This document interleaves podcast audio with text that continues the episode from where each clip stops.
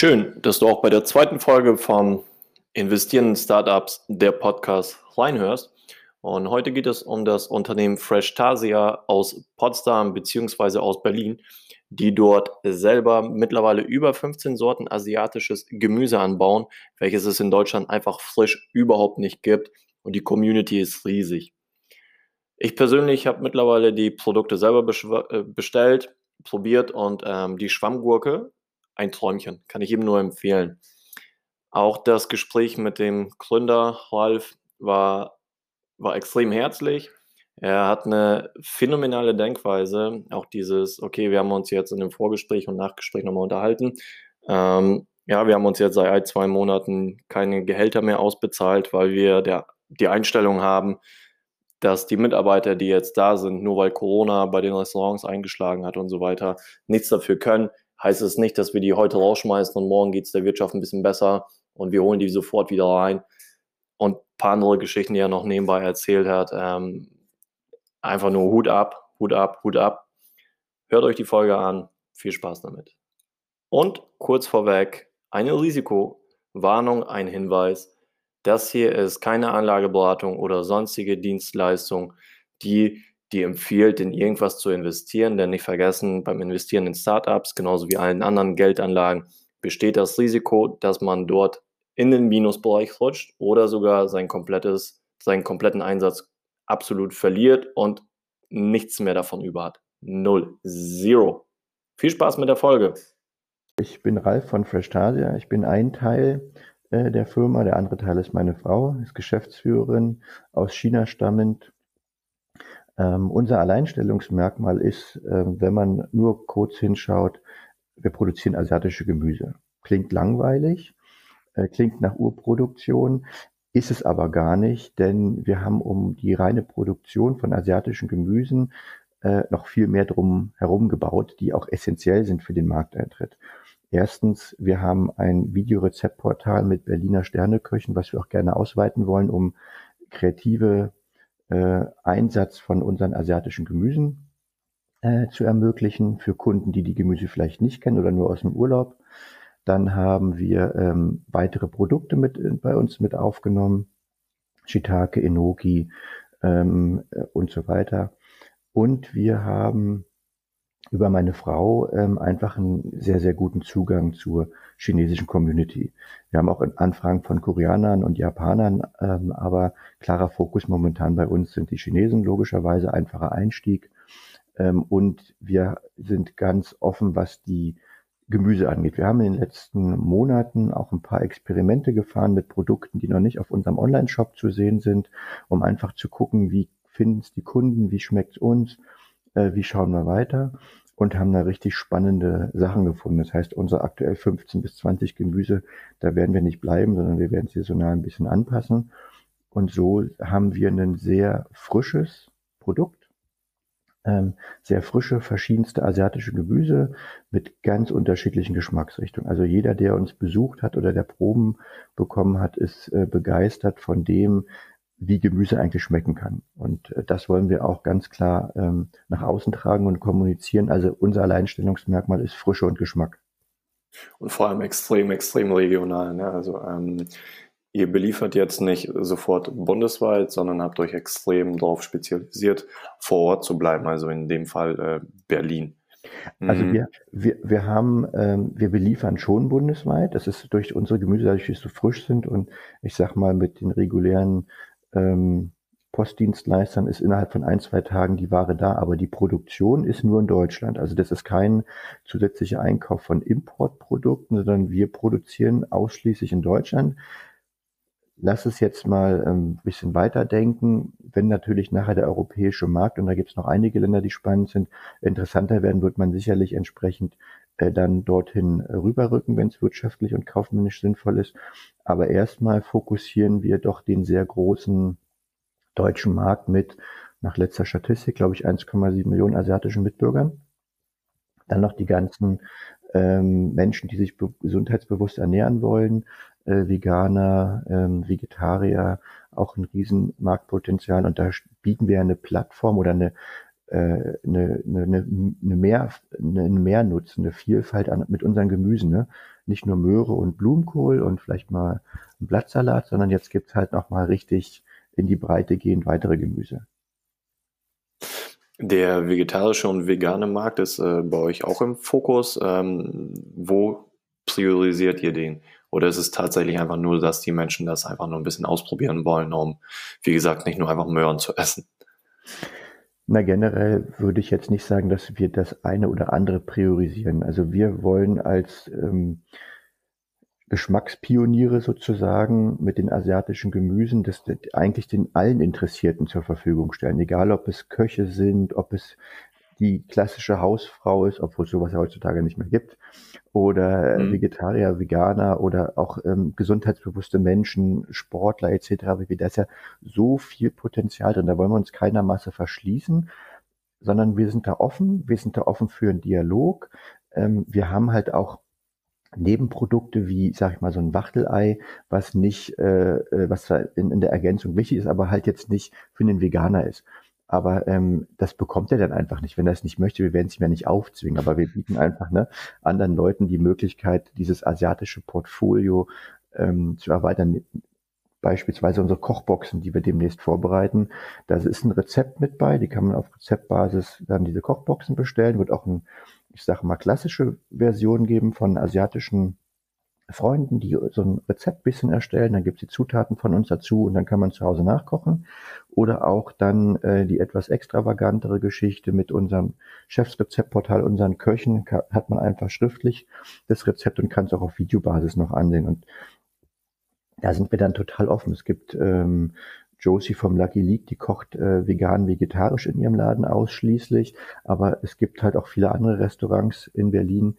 Äh, Bob und Thoms beispielsweise, der Felix, der hat auch ein vegetarisches Menü, aber auch ganz normale äh, Geschichten. So, da soll sich einfach jeder daheim zu Hause fühlen und sagen, coole Idee, will ich ausprobieren, äh, frische neue Sachen und mir gibt jemand noch was an die Hand, cool. Und im nächsten Step kriege ich mal meine eigenen Sachen.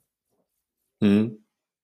Ja, extrem, extrem spannend, auch ein extrem breiter Markt, äh, wie weit man den dann ausweiten kann, ähm, durch Zukäufe quasi für, für so eine Box. Absolut. Ähm, ja. was, was, was zum Beispiel im Moment, was halt auch ein Markt ist und der ähm, ist dann aber der nächste Step, beispielsweise unsere Bittermelone. Ja. Unsere Bittermelone ist im asiatisch-indischen Markt, ähm, nennt sich ja auch Okinawa-Gurke, ähm, ist nachweislich ähm, gut bei Diabetes 2 und Blutzucker senkend. So. Wir haben einige ältere Herrschaften, die Diabetes 2 haben, die jede Woche zwei von den Dingern kaufen und uns sagten, dass der Blutzuckerspiegel dadurch sinkt. Das muss man natürlich jetzt nochmal anhand von Studien etc. pp. nachweisen, aber auch Diabetologen wissen, dass Bittergurken oder Bittermelonen dafür sehr gut sind. Also es gibt halt auch ähm, eine weitere Verwendung. Ich sag mal, man könnte so einen konzentrierten Saft daraus machen, äh, wo dann Insulin nicht mehr so häufig verwendet werden muss, muss immer noch verwendet werden, logischerweise, und das aber ergänzt durch einen gesunden, aus einem frischen Gemüse äh, Bittermelonensaft äh, zu verwenden. Und das muss man, das ist halt auch so eine, so eine Möglichkeit, in diese Richtung zu gehen. Aber wir können uns halt nicht zerreißen. Wir sind momentan äh, im Vertrieb äh, und Management zwei. Äh, dann haben wir zwei bis vier Mitarbeiter aktuell im Gewächshaus ähm, da kannst du nicht auf allen Hochzeiten rumtanzen. Also konzentrieren wir uns erstmal gerade auf diese Genussthematik, asiatische Gemüse. Ja, der, der Staat muss natürlich äh, aus, aus einem Bereich kommen, aber äh, wie man so ein bisschen raushört, äh, Kosmetik und Pharma äh, ist, ist quasi auch ein Thema, aber in den nächsten ein, zwei, drei, vier, fünf Jahren. Genau. Okay, perfekt. Ähm, in eurem Gewächshaus, das fand ich auch sehr, sehr interessant, ähm, setzt ihr Hummeln ein, Marienkäfer. Was, ähm, welchen Vorteil hat das, wenn man nicht mit der Chemiekeule durch die Gegend läuft? Ähm, also wir haben ge generell von vornherein gesagt, dass wir halt Gemüse auch selber, wir haben es ja auch gemacht für uns selbst, wir wollen Gemüse anbauen, was wir essen können, was wir auch mal dem Kunden ich sag mal, roh reichen können, ohne uns Gedanken machen zu müssen, ob das Pestizid jetzt schon eingezogen ist oder nicht, ob du es darfst oder nicht darfst mit abwaschen. Ähm, mhm. Da sind einfach Nützlinge, regulieren sich selbst im Bestand der Schädlinge, äh, die wandern weiter. Ähm, es ist einfach auch schön, Hummeln und, und Wespen zu haben, eine natürliche Bestäubung äh, drin zu haben, ein paar Marienkäfer rumfliegen und so weiter. Das ist einfach so eine gewisse, ich sag mal, ähm, gar nicht mehr in den Köpfen, glaube ich, verankerte Produktionsmöglichkeit. Also ne, man muss mhm. äh, die ganzen älteren Herrschaften, klar, die kennen alle noch Glyphosat und haben alles unbedenklich und sind da rumgegangen und gemacht und getan. Das mag sein, dass es so war, aber das ist ja nicht mehr so. man hat ja neue Erkenntnisse und äh, die Nützlinge ähm, finde ich einfach auch schön, wenn man mal, ich sag mal, lieber eine Blattlaus auf dem Blatt hat, als wenn ich dann noch drei Tropfen Pestizid auf dem Blatt habe. So, die kann ich abwaschen, die Blattlaus. Das andere auch, aber dann sehe ich einfach eine gewisse Naturnähe und das ist halt uns auch wichtig. Lieber fällt mal einen Ertrag aus, weil die eingegangen ist, weil zu viel Schädlinge drauf waren, als dass ich mir da alles totspritze und dann im schlimmsten Fall nachher Krebs habe, was man dann auch erst in zehn Jahren weiß. Das ist halt nicht unsere Philosophie. Wir wollen eine naturnahe Produktion, ob es jetzt in Form eines Biosiegels sein muss, das möchte ich jetzt mal ganz groß in Frage stellen weil mir diese Thematik äh, Bio-Siegel und Bio-Verständnis momentan einfach zu weit auseinandergeht. Aber wir werden immer eine naturnahe Produktion aufrechterhalten. Also Erdbasis, ähm, auf Erdbasis, nicht mit Steinwolle operieren, ähm, mit Nützlingen arbeiten, auch biologischen Pflanzenschutz, allein zur Stärkung der Pflanze, schon gerade als Jungpflanze ist das ganz wichtig. So ist im Prinzip unser Ansatz und dann halt später natürlich auch der energetische Ansatz mit dem Neubau des Gewächshauses. Das äh, schützt einen ja auch, äh, falls es mal irgendwann in der Zukunft zu Konkurrenten geben, äh, ja, entstehen sollten, dass man auf jeden Fall dieses Alleinstellungsmerkmal hat, dass man äh, den ganzen Industriestandard, den ganzen Chemikalienquatsch einmal komplett außen vor lässt. Ja. Naja, das, das Alleinstellungsmerkmal oder sag ich mal der, der, die Markteintrittshürde, was die Landwirtschaft angeht, ist ganz spannend, weil der klassische Landwirt oder auch Gärtner kennt seine Produkte. Ne, da gibt's Tabellen, da gibt's Skalierungen, was es allein für Bücher gibt, wie man Gurken und Paprika anbaut, ist unglaublich. Das gibt halt mit unseren Gemüsen nicht. Und diese ähm, und das ist ein großes Problem für die Landwirte. Es gab schon einige, die probiert haben, eine Schlangenbohnen und Wasserspinat anzubauen. Aber die mhm. kommen halt in den Markt nicht rein. Ich kann, anbauen kann ich alles. Nur die Frage ist, wie kann ich es verkaufen? Ich kann natürlich klassisch in Großhandel gehen und für 3,50 Euro das anbieten ähm, und habe dann irgendwie Produktionskosten von 5 Euro. Aber das ist ja nicht zielführend, sondern zielführend ist es ja, ähm, mit diesen besonderen Produkten auch einen Vertriebskanal zu haben. Und das ist im Prinzip das, was wir machen. Wir machen nicht nur die Produktion, sondern wir fokussieren im Prinzip den Vertriebskanal und gucken über den Weg, was der Markt braucht. So ist unsere Herangehensweise. Wenn du uns also sagst, ey, Ralf, wie sieht's denn mal aus mit dem und dem Gemüse? Habe ich mal gesehen in, äh, aus meinem letzten äh, Philippinenurlaub, fand ich super spannend, schmeckt so und so. Dann gucken wir, ob es funktioniert und ob es dafür einen Markt gibt. Und wenn es funktioniert und einen Markt gibt, klar machen wir das dann. Warum sollten wir es nicht tun? Dann fliegt halt mal was anderes raus. Ich muss ja nicht jeden Tag den gleichen Mist auf dem Teller haben, wenn ich sage, okay, mhm. jetzt gibt's mal das, jetzt gibt's mal das. Es ist ja für alle interessant, neue Sachen auszuprobieren. Und wenn man dann entsprechende Größe hat, auch was das Gewächshaus angeht, dann kann man die ja sowieso alle parallel fahren in unterschiedlichen Mengen. Momentan können wir halt nicht so viel. Ne? Wir sind, ich sag mal, wenn du auf äh, 1600 Quadratmeter Brutto-Nutzfläche äh, 15 Gemüse hast und du rechnest mit 400 Kilo pro Woche, äh, kannst ja mal durch, äh, allein nur durch 10 teilen, dann bist du bei 40 Kilo für jedes Gemüse pro Woche. Das ist nix. Das, ja, ja. Und das ist halt so ein bisschen unser Ansatz und unsere, ich sag mal, auch Gürtel, den wir nicht momentan verlassen können. Und deswegen die Crowd-Investment-Kampagne, um Produktion zu, zu stabilisieren und äh, dann wirklich in die in die weitere Produktionsthemen zu gehen, die Produkte auszusourcen, die einfach sind. Zum Beispiel haben wir auch keine Topfmaschine. Ne? Also wir hätten Produkte, wo du eine Topfmaschine brauchst, ähm, wo ein Betrieb mit einer Topfmaschine die Pflanzen für uns viel günstiger produzieren könnte.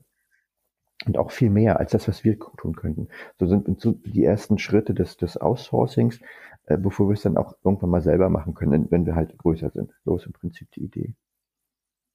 Ist äh, so eine Topfmaschine schon vorhanden oder wäre die dann quasi bei den Investitionen damit drin? Die Topfmaschine haben wir bei uns nicht geplant, weil wir haben ähm, relativ viele hochwachsende Kulturen. Wir haben nur ein Achtel der Gesamtfläche mit Tischen, wo dann auch wirklich okay. getopft werden muss. Und ich sag mal, solange da du nicht täglich Zehntausende von Töpfe machen musst, macht das halt relativ wenig Sinn.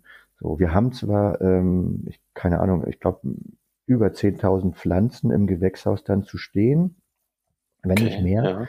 Ja. Aber du hast beispielsweise mit den Fruchtpflanzen ähm, hast du vier Durchgänge im Jahr, vielleicht fünf maximal. Ne? Du musst die ja anziehen, die wächst von kleiner Pflanze, dann müssen die Blüten kommen, dann müssen die Früchte kommen. Also du musst da nicht so viel topfen. Das, das hält sich in Grenzen und das kann man mhm. in der Regel mit zwei Hilfsarbeitern, die ein bisschen Erde reinmachen und einen Samen da reindrücken, ähm, relativ schnell machen. Und nichts anderes macht die Topfmaschine. Die füllt auch nur Erde ein genau. und macht einen rein. Ja. Ohne Personal. Ähm, ihr habt euch bewusst gegen Großhandel entschieden. Ähm, ist es nur für den Start oder ist tatsächlich langfristig geplant aus strategischen Gründen? Wir müssen gucken, also jetzt aus im Start auf jeden Fall, weil wir mit halt unserer Marke Fresh Tasia ähm, ja in den Markt treten wollen, bekannt werden wollen, auch die Resonanz vom Markt unbedingt haben möchten. Ne? Also ähm, was will der Markt, was geht nicht am Markt und das kriege ich über den Großhandel nicht wirklich. Der kauft ein oder kauft nicht ein. Ich weiß nicht, warum er es nicht macht oder warum er es macht und es werden Preise diktiert und darauf ähm, habe ich keine Lust auf Preisdiktation. Ähm, das kann mhm. man sicherlich bei der zehntausendsten Hektotonne Kartoffeln tun, äh, wenn die Auswahl gigantisch ist, aber wir haben ein sehr spezielles Produkt und wir wollen unseren Preis stabil halten. Wir können an dem Standort aktuell nicht günstiger produzieren aus, ich sag mal, der Technik heraus. Am neuen Standort wird es wesentlich günstiger werden. Und ähm, wir werden dann natürlich gucken müssen, wenn wir, ich sage ich mal, eine Tonne pro Woche oder drei Tonnen pro Woche produzieren, wie wir die dann strategisch vermarkten wollen. Sind wir bei den Endkunden mit den Rezeptportalen, den Geschichten so erfolgreich, ähm, dass wir es darüber abbilden können oder müssen wir vielleicht einen gewissen prozentualen Anteil äh, in den Großhandel geben? Weil unser Ziel ist halt auch, ähm, dass wir möglichst wenig bis gar keinen Schwund haben. Das heißt, wir wollen mhm. auch in der Wertschöpfungskette unsere Produkte veredeln. Beispielsweise Schlangenbohne. Die Schlangenbohne äh, hält locker nach der Ernte eine Woche. So, dann wird die aber irgendwann komisch. Ne, dann wird die so ein bisschen trocken und die Bohnen werden dick und das schmeckt dann nicht mehr so oder das ist nicht mehr die Qualität, die wir wollen. Wir können die aber trocknen und getrocknet wird in der asiatischen Küche das oft dann wieder ähm, in, den, in Gulasch beispielsweise eingebracht und dann kriegt seinen äh, bonigen Charakter wieder zurück. Ähm, oder wir wollen das in Form von kleinen Essen, Salaten oder ähnliche Geschichten äh, verarbeiten, um möglichst wenig bis gar keinen Ausschuss zu haben. Damit erreiche ich einmal die, eine höhere Haltbarkeit und zweitens habe ich nochmal ein cooles Nebenprodukt, um die Produkte vielleicht auch nochmal in einer veredelten Form vorzustellen. Beispielsweise Berlin kann man sich klassisch ja auch vorstellen, man macht einen asiatischen Gemüseeintopf in einem Einwegglas. Ja, dazu frische Gemüse von Freshtasia rein, steht dann in den gängigen Groß äh, Einzelmärkten und du hast dann ein Einwegglas mit einem gewissen Recycling-Effekt ähm, oder kann ja auch zurückgeführt werden dann das Produkt. Ähm, so ist im Prinzip unser Ansatz. Also da sind wir offen und sind sehr kreativ, sehr kreativ, was die Vertriebsgeschichten angeht. Ja, ich, ich glaube, dass es tatsächlich äh, Produkte sind, die sich äh, ganz gut verwerten lassen in, in, den unterschiedlichsten Formen. Es gibt ja durchaus äh, ein paar äh, Stadtfarmen und sowas, die tatsächlich vor Ort dann Salate herstellen und das dann an äh, Großraumbüros und sowas ausliefern. Das wäre wahrscheinlich auch nochmal eine gute Auslastung. Äh, zumindest auf jeden Fall ein gutes Marketingprodukt, glaube ich, um, um um die asiatische äh, Gemüse nochmal, das asiatische Gemüse nochmal ein bisschen nach vorne äh, zu pushen. Genau, das, das Gute ist ja bei uns auch, dass wir halt ähm, mit den Produkten, die wir haben, halt auch eine riesige Presseresonanz haben. Ne? Wir sind ja im April letztes Jahr haben wir das Gewächshaus bezogen, haben dann saniert, hatten dann in etwa im August die ersten Gemüse fertig in kleinsten Mengen ähm, und hatten dann, ich glaube, schon im September oder im Oktober die ähm, Zeitschrift Espress bei uns, danach kam Tagesspiegel, Morgenpost, City Tipp, RBB Fernsehen, ähm, wurden dann auch so ein bisschen geadelt in der Beat, ne, äh, Nahrung, also ein bisschen Lifestyle-Magazin für, äh, für Nahrung. In der Feinschmecker waren wir jetzt auch schon gewesen. Also die Presseartikel reißen eigentlich nicht ab. Heute dein Interview. Äh, wir sind ähm, Anfang November dann auch bei ähm, äh, Planet Based in Berlin, ein vegetarisches Portal, ein kleines Frühstücksfernsehenformat machen. Ähm, das nutzen wir alles. Das macht uns auch Spaß. Wir wollen ja kommunizieren. Wir wollen die Produkte ja bekannt machen und man soll halt die Angst auch vor dem, vor dem Unbekannten, ne? das ist immer so das Thema, mhm. die Angst vor dem Unbekannten verlieren. Und das kriegst du halt nur darüber hin. Und das Coole ist, wir haben bisher keinen von diesen Artikeln bezahlen müssen. Ne? Also die Leute haben Interesse über uns zu berichten, haben Interesse an, an den Produkten. Und das machen wir natürlich weiter. Auch die, die, allein die Posts und Reposts unserer, ich sag mal, Küchen, die wir beliefern. Ne? Wenn, ähm, Drei-Sterne-Restaurant wie das Rutz oder äh, das Fassil Produkte von dir verwendet und äh, posten das oder auch die Kunden essen das und posten das, wie toll es geschmeckt hat, ist natürlich super für uns. Absolut, absolut. Ähm, extrem spannend. Ich war vorhin noch mal auf dem Online-Shop. Ich äh, habe mir schon mal einen Warenkorb zusammengestellt. Ich glaube, das äh, werde ich nächste Woche mal direkt ausprobieren. Das äh, macht auf jeden Fall Lust auf mehr. Würde mich ähm, freuen, wenn du da Hilfe brauchst, was Rezepte angeht, helfen wir dir, ist kein Problem. Ich glaube, da habe ich definitiv Nachholbedarf. Ähm, was, kurz zu der Investition selbst. Ähm, es geht ja ab 100 Euro los. Die äh, Kampagne ist ja auf Founders Nation. Läuft noch ungefähr, ja, gute fünf Wochen, sechs Wochen. Was wird konkret mit, den, äh, mit dem eingesammelten Geld gemacht? Es wird alles in den aktuellen Standort fließen, oder? Das ist richtig.